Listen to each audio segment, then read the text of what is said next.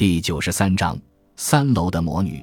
连续的门铃声把川村真琴吵醒了，她从床上起来，扶着桌子和墙壁，晃晃悠悠地来到了玄关，然后打开了门。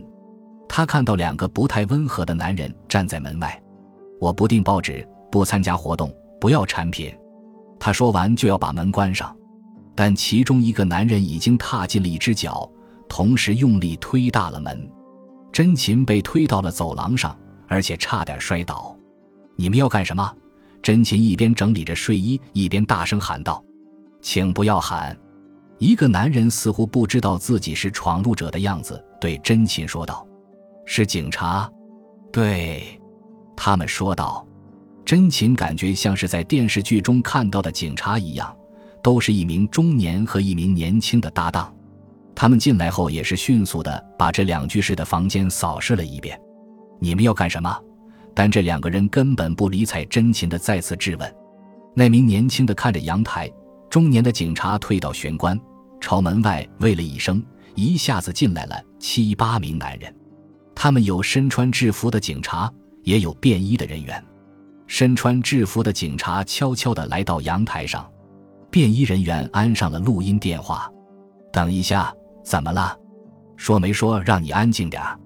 中年警察阻止了真琴的抗议，他的声音低沉而严厉，但真琴一点都不害怕。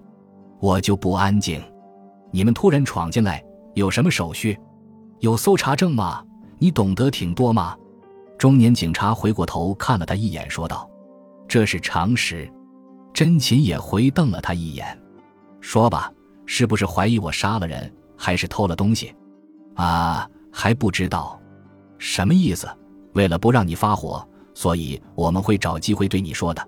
这名警察说着，慢悠悠地看了一遍房间。真琴连忙把昨晚脱的西服收了起来。平时他都是及时收拾房间的，但昨天晚上他有些犯懒，就那样睡了。川村真琴，三十三岁，是爵士卡拉 OK 酒吧的服务员，没错吧？中年警察问道。没错，这有什么？啊！你们问谁都可以知道呀。你们一晃手里的黑本子，谁敢不说呀？你是谁？真琴坐在铺着床单的床上，身穿紫色的外罩。我是神奈川县搜查一科的安藤保。这名警察一边说着，一边向真琴打开了他的警察证件。看样子是对的。他留着花白的短发，浓眉，高鼻子，一张坚毅的脸庞。安藤保先生。真情看了看屋子里忙碌的男人们，说道：“请解释一下吧。你的幼邻闯进了一个男人，劫持了那家的主妇和孩子当人质，真的，是强盗？”真情吃惊地问了一句。他住的这栋中档公寓共三层，住了二十四户人家，其中一家大型的 M 证券公司为员工买了十五套。真情的幼邻是大理的家，不，不是强盗。安藤宝说道：“这时，几个年轻的警察来到了他的身边，小声的对他讲了些什么。安藤宝也小声的对他们做了什么指示。真琴来到阳台边，越过警察们的肩膀，向楼下看去。楼下停着几辆警车，还围着不少看热闹的人。真琴这才发现，开来了警车，自己竟然不知道。没有想，警笛大概是为了不刺激那个男人吧。他看了一下手表。”这会儿已经九点半了，要是平时他还要再睡一个小时呢。你们可以不对我讲，不过我这里是不是要当指挥部了？法律规定，如果不经住户同意，你们可是不能这样做的。这不是什么法律不法律的，只不过是一次事件吧。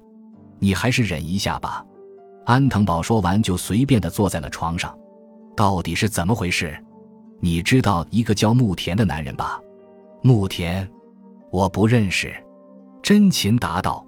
他把一只烟灰缸递给了安藤宝，安藤宝默默地接了过来，然后从上衣口袋里拿出了一支烟，点上。你要是说不认识，让我很为难。我也很为难呀。他说他认识我吗？对。他说你是他的恋人。开玩笑。警察就信他的话了，而且就闯进我的家。他说他在你工作的酒吧里认识的，安藤保用犀利的目光看着真琴，一副不信任的神色。也许他偶尔去过。无聊的男人，说着，他走到厨房，把水壶放在煤气上后开始刷牙。他一边刷牙一边厌恶地摇了摇头。有恋母情节的人一般会有自虐行为。很早以前，有一个男人迷上了她，她比那个男人要大八岁。她常伏在真琴的胸前哭着，对真琴说：“她像她的妈妈。”真琴身高一米六，虽然体格不那么结实，但性格开朗热情。大概是这个原因吧，她身边一直不乏追求她的男人。可为什么认识我的人进了别人的家呢？会不会他不愿意对你采取这样的方式呢？正当安藤宝说的时候，电话铃响了，在阳台上的警察们都紧张地盯着屋里的中年警察，一定是推销电话。真琴想到，因为这会儿是他的睡觉时间，朋友们不会在这个时候来打扰他的。安藤宝把接着录音电话的耳机戴在了耳朵上。同时用眼睛催促着真琴快接电话。真琴拿起了电话，哪位？一种不祥的沉默。干脆挂断了吧。可安藤宝一伙人都眼巴巴地看着真琴。喂喂，喂喂！真琴又喊道：“真琴，是川村真琴吗？”一个无力而呻吟般的声音从话筒那边传了过来：“是我，你是哪一位？”我是木田，正是刚才听说的名字。录音电话的磁带在转动着，就像绑架内容的电视剧里的情节一样。以往的情节是为了查明罪犯的地点，而这次罪犯就在隔壁，所以警察的目的是录音。我说什么呢？真琴用目光问安藤宝，但他只是默默地盯着电话机。你有什么事？没有办法，真琴只好这样问。一起去死吧！你说什么？我想和你一起去死。真琴想默默地放下话筒，但是安藤宝用手轻轻地摇了摇，示意他继续说下去。无论什么，我也不会和你一起去死。真琴说道：“我爱你。”对方说道：“所以更不能去殉情。我年轻轻的就得了癌症，我活不了多久了。求求你。”我们一起去死吧！为什么？你会好的。如果能证明你死了，我也马上去死。而且我不会加害这对母女的。你要我的死亡证明书？对，他可以证明你的确死亡了吧？说到这儿，牧田又痛苦的干咳了一下。我希望你用匕首什么的扎一下我的胸口，让我死了的好。警察在你那里吧？让他们把你的尸体吊在阳台上，我好能看得见。牧田的话令真情感到一阵阵恐怖。吊个木偶什么的是不行的，我要看见真人。这时传来了幼儿的哭声，这个声音不是从电话听筒里传过来的，通过墙壁就可以听得到。那个孩子一见生人就哭，每天这家有客人来时，真情就会被这个孩子的哭声吵醒。我还会打电话的。我的决心已经下定了，你打来电话我不会接的。说完，对方就挂断了电话，只有那个孩子的哭声继续传过来。你知道他说的是不是真的？安藤宝摘下了耳机问道：“这个家伙太烦人了，听他的声音知道这个人吗？”“不，我还是不认识这个人。”真琴所在的卡拉 OK 店来的人都是唱歌的。真琴的工作是给这些人端菜送酒水，所以除非是常客，一般他不和客人讲话的。如果见了面呢，他长什么样？不知道，因为我们也没有见过他。毕竟这个事件刚刚发生，今天早晨九点，也就是在此三十分钟前吧。住在三楼三零四室的主妇大里美根子给二零二室打来了一个奇怪的电话，电话中只有“救救我”。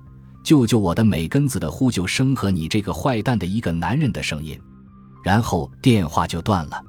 二零二室也是和大李家一样，是 M 证券公司的员工住宅。这家的主妇和三零四室的美根子很要好。听说美根子的丈夫出差了，傍晚才能回来。她赶到了异常后，约了两个主妇去三百零四看看。他们胆战心惊地按了按门铃，房门开开了少许，里面还挂着锁。从里面猛然露出了一张脸，他的鼻子下方戴了一只大口罩，眼睛上戴着一副深色的太阳镜。他的发型好像是短式的波浪式，还戴了一顶滑雪帽。他的上半身好像穿一件白色尼龙的运动衫，但因为他是斜着身子，所以看不见他穿着什么样的裤子。感谢您的收听，喜欢别忘了订阅加关注，主页有更多精彩内容。